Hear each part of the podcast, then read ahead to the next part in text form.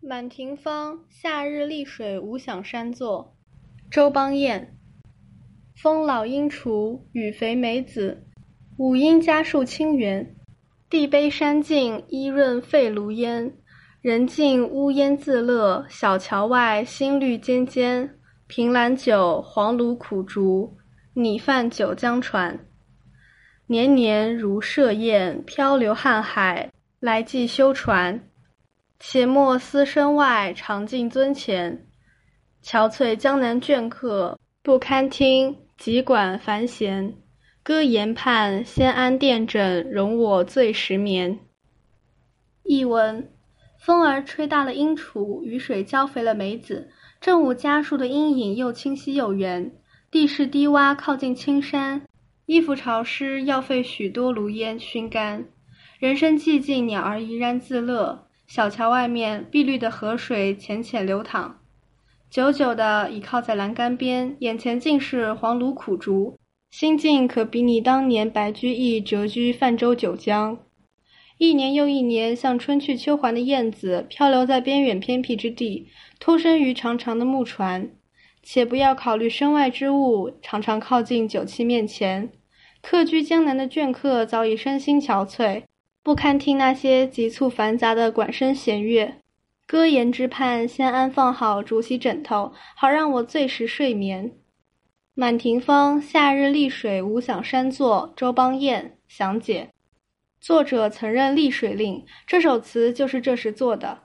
词中表达了诗意沉郁的心情。风老鹰雏，风儿吹大了鹰雏，风吹老了鹰雏。老形容词的使动用法，使什么变老？雨肥梅子，雨水浇肥了梅子。杜甫陪郑广文游合江军山林十首之五。红战雨肥梅，肥使动用法。五阴家树清源。正午家树的阴影又清晰又圆，家一本作家。地卑山静，衣润沸炉烟。地势低洼，靠近青山，衣服潮湿，要费许多炉烟熏干。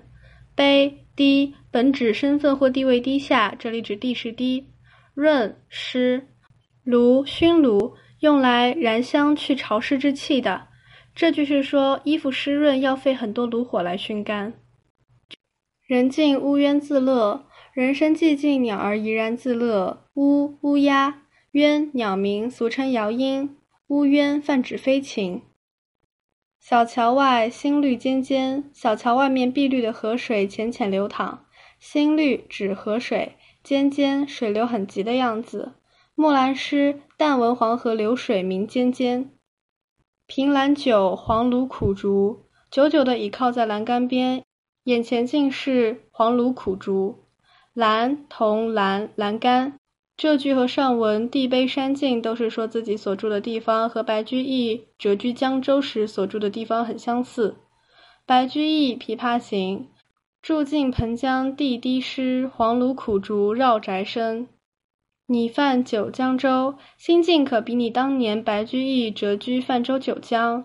你比你，这是说自己这时的心情和白居易遭贬后的心情可以相比。年年如设宴，一年又一年，像春去秋还的燕子。设宴即燕子，燕子每年春设前后从南方飞来，秋设前后飞去，所以称为设宴。设春秋两次祭土神的日子。漂流瀚海，漂流在偏远荒僻之地。瀚海沙漠，这里泛指远僻的地方。来祭修船，托生于长长的木船，祭托生，修船长的船子。且莫思身外，常敬尊前。且不要考虑身外之物，常常靠近酒器面前。身外，身外之物指功名利禄等。杜甫绝句慢心，莫思身外无穷事，且敬尊前有限杯。尊同尊，酒杯。憔悴江南倦客不堪听，急管繁弦。客居江南的倦客早已身心憔悴，不堪听那些急促繁杂的管声弦乐。歌言畔，先安殿枕，容我醉时眠。歌言之畔，先安放好竹席枕头，好让我醉时睡眠。元咽尖传年传前弦绵押韵，先韵。